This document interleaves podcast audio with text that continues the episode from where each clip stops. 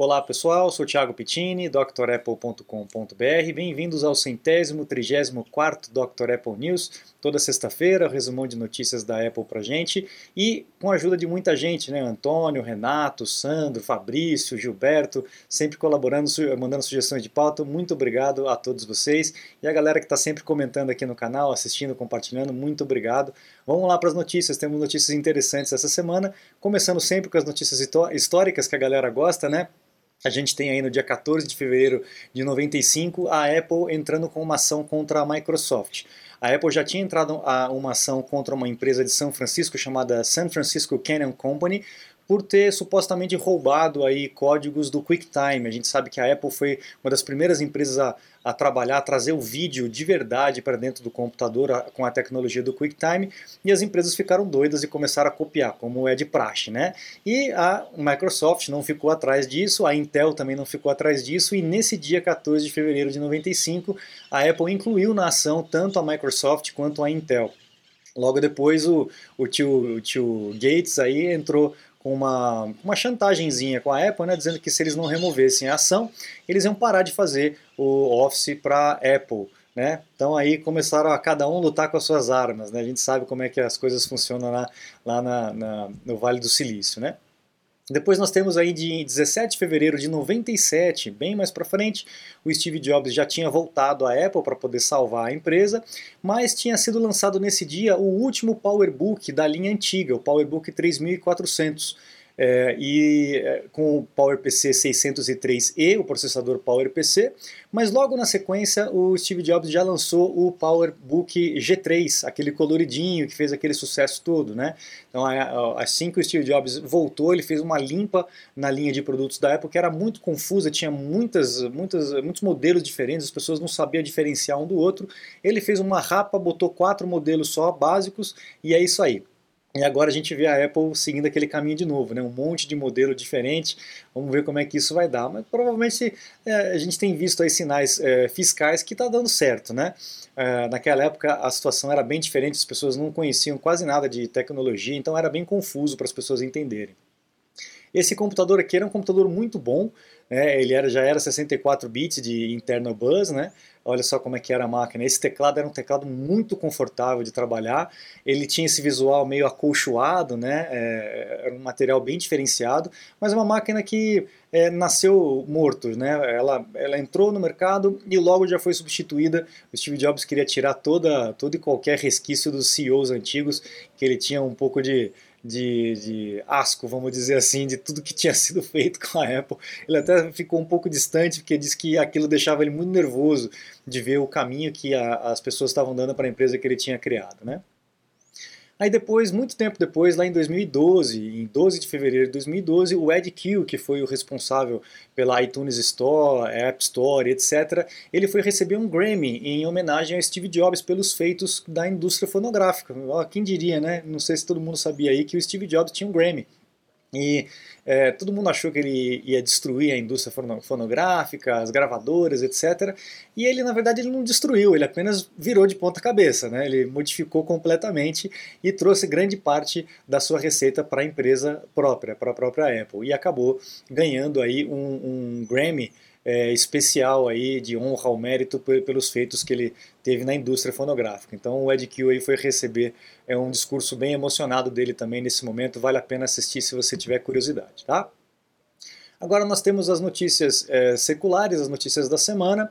O macOS Big Sur e o macOS Catalina tiveram atualizações também junto com o macOS é, Monterey, o 12.2.1. Então o Big Sur aí é o Big Sur, deixa eu ver, 11.6.4 e o Catalina é um Security Update 2022-002, tá? Ele não tem um número específico, é só um Security Update. Então se você tem máquinas mais antigas ou máquinas com sistemas anteriores, é importante que você faça atualização para manter as falhas de segurança aí corrigidas e bugs corrigidos no seu sistema, tá bom? A próxima notícia é com relação à queda de, de equipamentos, a é, produção de equipamentos por conta de insumos, por conta de materiais. A gente tem visto a, empresa BOE, que é responsável por fazer os painéis OLEDs, já com, com escassez aí de, de equipamentos e de, de insumos, né, por conta daquele problema todo da quebra da cadeia que nós tivemos, há poucos é, é, chips aí por conta da, da dificuldade de, de, silício no mercado e tal. Então é aquilo que a gente falou. Você quebra um elozinho da corrente e isso vai, é, como um efeito dominó, vai acabar é, interferindo no mercado como um todo. E a gente vai sentir esses efeitos por mais alguns anos até que isso se normalize, tá? Então pode ser que as coisas aumentem o preço, pode ser que demore para chegar, pode ser que não tenha estoque. A gente vai enfrentar essas dificuldades aí mais para frente, tá? Essa notícia foi o Antônio que mandou para mim e eu justo, juro que eu fiquei é, surpreso. Eu não imaginava que a BlackBerry ainda fazia telefone. Não foi nem é, um, uma ironia que eu falei com ele e tal, mas realmente eu não, não imaginava que a BlackBerry ainda estava viva no mercado. Eu imaginei que ela já tinha desistido desse mercado, assim como a, a LG desistiu, assim como a própria Nokia desistiu. Agora parece que a BlackBerry realmente vai parar de desenvolver é, celulares, telefones celulares, por conta do domínio aí de, duas, três empresas eh, no, no, mercado, entre elas a Apple com certeza. Né? Ninguém mais quer saber desse tecladinho. Muita gente ficou relutante, né? Ah, eu ainda prefiro o teclado físico, mas a gente sabe a dificuldade que é e o espaço que ocupa à toa, né? Não tem por que o teclado ficar aparecendo o tempo todo, vai ter que ter um equipamento cada vez maior no seu bolso, né? Mas enfim, é gosto, é, cada um tem o seu, tem gente que ainda prefere o teclado físico, mas vai ficar sem opção agora. Não sei se tem outras marcas. Se alguém souber de alguma outra marca que ainda faz teclado físico para telefone celular, por favor, coloca aqui no comentário para que eu possa conhecer e a gente possa dar uma estudada, tá bom? A gente também tem agora o iPhone 6 Plus e o iPad 4 na lista de vintage, ou seja, a Apple não deve pegar mais esses equipamentos para nenhum tipo de reparo e as peças vão ficar cada vez mais escassas aí. Já, tá, já parou de fabricar, então o que tem aí de mercado, o que tem no estoque é o que vai ser é, passado para frente, mas ele ainda não é obsoleto, tá? Então ainda vai ter suporte, mas não vai ser em todos os lugares. E é um equipamento já antigo mesmo, né? 2014, né?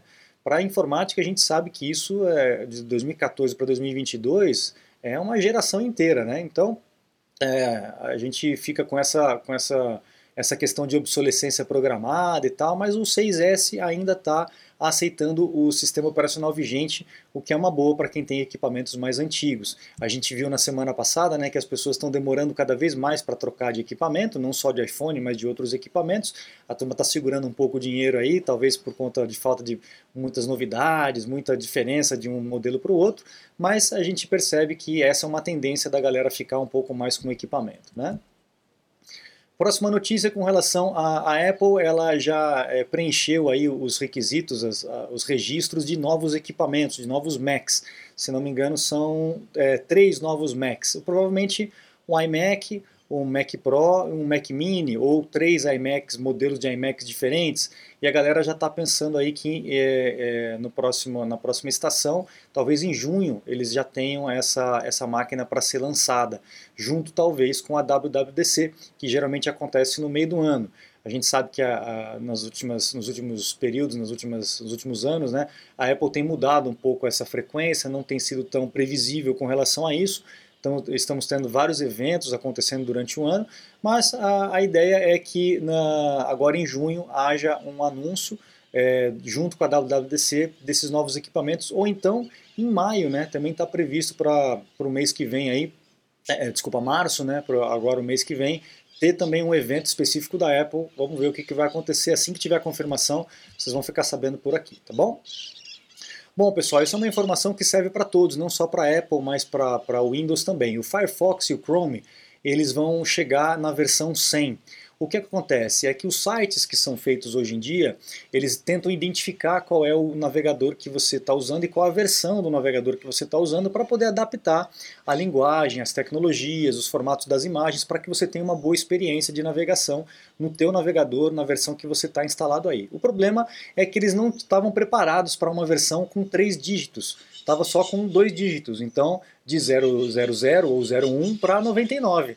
Virando para o 100, eles vão ficar um pouco confusos, eles vão voltar como se fosse o 00, né, ou a versão 10, e o que pode atrapalhar bastante alguns sites aí. Então a galera que desenvolve o web aí, é melhor vocês correrem, atualizar os sites de vocês, senão algumas pessoas vão ter dificuldade é, para poder acessar o teu sistema, o teu site, tá? É parecido com o bug do milênio. Quem lembra do bug do milênio, né? De 99 para 2000, era exatamente esse tipo de problema, só que com relação à, à, memória do computador, né? A questão da quantidade de dígitos. Então nós estamos vivendo aí mais um bug do milênio é, em pleno 2022, só que pode quebrar a internet ou muitos sites da internet. Então a galera fique esperta aí que isso pode acontecer em breve.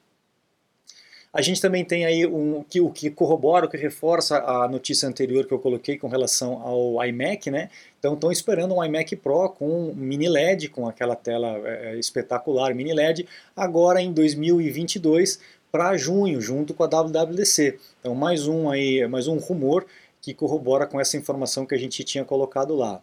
Olha lá, o modelo A2681. Vamos ver se isso vai acontecer. Não adianta, tem que esperar. A gente fica aí vendo os rumores. É, muitos rumores acabam sendo acertados hoje em dia, né? Que a gente tem bastante gente é, é, boca mole, como costumo dizer, né? Falando aí pelas, pela, pelos cotovelos com relação às novidades. E é, a galera gosta disso aí. Esses rumores vão, vão rodando na internet. Informação importante agora para vocês, pessoal, vocês que usam o Zoom aí.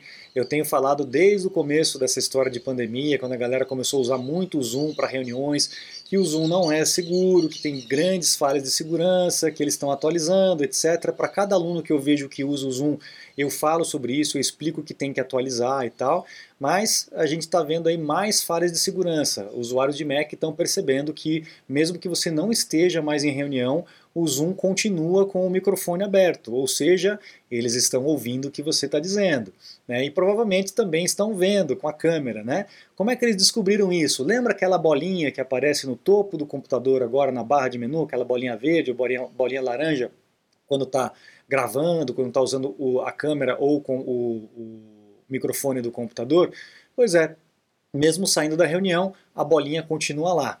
Então foi um grande avanço da Apple colocar esse tipo de aviso. Provavelmente as empresas vão encontrar uma forma de burlar essa luzinha, mas dessa vez não burlaram e a galera está percebendo que o Zoom ainda está ouvindo as suas conversas, mesmo que você não esteja em reunião. Então fique atentos, pessoal. Se você vai falar com alguém que tem a Apple, use o FaceTime, que é muito, muito mais seguro do que qualquer outra plataforma, tá bom? Agora, se não tiver jeito, tome os, os devidos cuidados né, segure um pouco a língua, cuidado com o que você vai falar e na hora que você terminar a reunião, dá uma reiniciada na máquina, então sai do usuário e volta. Fique atento com a bolinha ali para não ter né, surpresas depois, tá bom? Você está desperdiçando seu iPhone, iPad, Mac? Ganhe tempo e produtividade com nossos cursos. Você vai aproveitar melhor seu Apple. Matricule-se em drapple.com.br. Ah, esse é legal. É, já faz muito tempo que um camarada comprou uma placa de Apple I, primeiro Apple feito pelas mãos aí do Steve Jobs, o Wozniak, etc. Né? E ele tinha essa placa, essa placa tinha uma numeração de série, que era, antigamente era feita à mão, né? Olha só a numeração aqui, ó, 010022, então é a placa 22. E é, ele comprou, pagou uma nota num leilão, com certeza, mas tanto Jobs naquela época quanto o Wozniak, quanto o próprio Kotick, que era o amigo que ajudava lá na, na, fabricação das placas, e até mesmo Paul Terrell, que foi o primeiro comprador, quem assistiu a história da Apple tá, já conhece essa história, todos eles disseram que esse número não foram eles que escreveram. Então estavam achando que o cara comprou a placa, ou quem vendeu a placa para ele, colocou esse número aí para poder dar uma validade para essa placa, um valor maior do que seria. A surpresa é que foi feita uma perícia e descobriu que esse número quem escreveu foi o próprio Steve Jobs. Então o cara tem uma placa com a anotação de número de série do próprio Steve Jobs, o que deve ter valorizado ainda mais a peça que ele comprou. Olha que bacana, né? Muito legal, uma, uma, uma peça histórica, né? uma raridade. AirTags, pessoal, tá? Uma, um frenesi na internet, pessoal falando do AirTags e tal, e a Apple lançou uma nota dizendo que vai é, melhorar a questão de, de segurança do AirTags, né, implementando aí um tipo de som mais alto, um aviso sonoro mais alto e diferenciado, e também uma luz. A gente já tem visto aí na internet pessoas vendendo AirTag com o alto-falante desativado, justamente para a galera mal intencionada utilizar o equipamento mas a Apple está correndo atrás para intensificar, é, para melhorar a precisão de localização, o aviso sonoro para as pessoas poderem ouvir onde é que está o equipamento e um sinal luminoso para ficar mais fácil ainda de encontrar.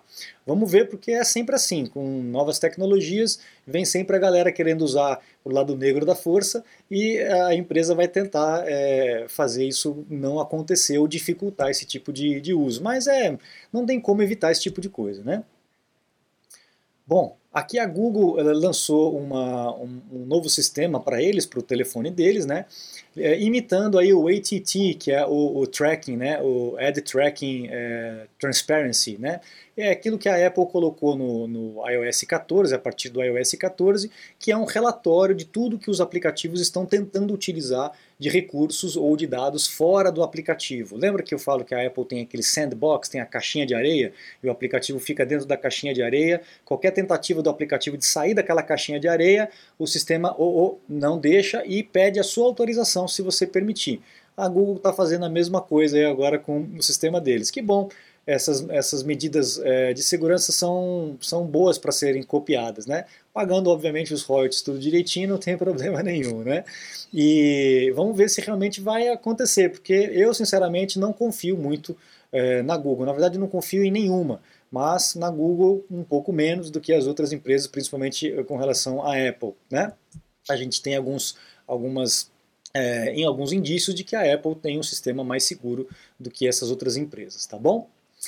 Agora, a Google também lançou o Chrome OS Flex. O Chrome OS Flex é o sistema operacional da Google, né, do Chrome, é, que pode ser instalado em máquinas mais antigas. Então, você que tem Macs mais antigos aí, 2012 para trás e tal, você vai conseguir instalar um sistema operacional mais novo. Qual é a vantagem disso? A vantagem é que você vai ter suporte a aplicativos que são instaláveis né, no Chrome OS e ao navegador. Então, se o seu navegador, você está com o Mac antiguinho e os seus navegadores não dão mais suporte, você não consegue acessar alguns sites específicos, talvez essa seja uma solução. Óbvio que você vai ter todos os, a, a insegurança e os problemas que o Chrome OS ainda tem, porque é um sistema novo, mas você vai ter um navegador mais, mais moderno, mais atualizado e a possibilidade de ter vários programas aí que cada vez mais estão sendo feitos aí para o Chrome OS, inclusive toda a suíte, obviamente, da Google. Então, uma boa notícia para quem tem um Mac antigo e não quer desfazer, pode dar uma reanimada no seu equipamento. Legal, pessoal? Essa é a última notícia dessa semana. Eu fico por aqui, convido a acessar o site drapple.com.br, conhecer os cursos completos e também os meus contatos, caso você precise de um suporte técnico, uma consulta técnica online. Eu fico à disposição de vocês. Muito obrigado, um grande abraço e até a próxima. Tchau, tchau.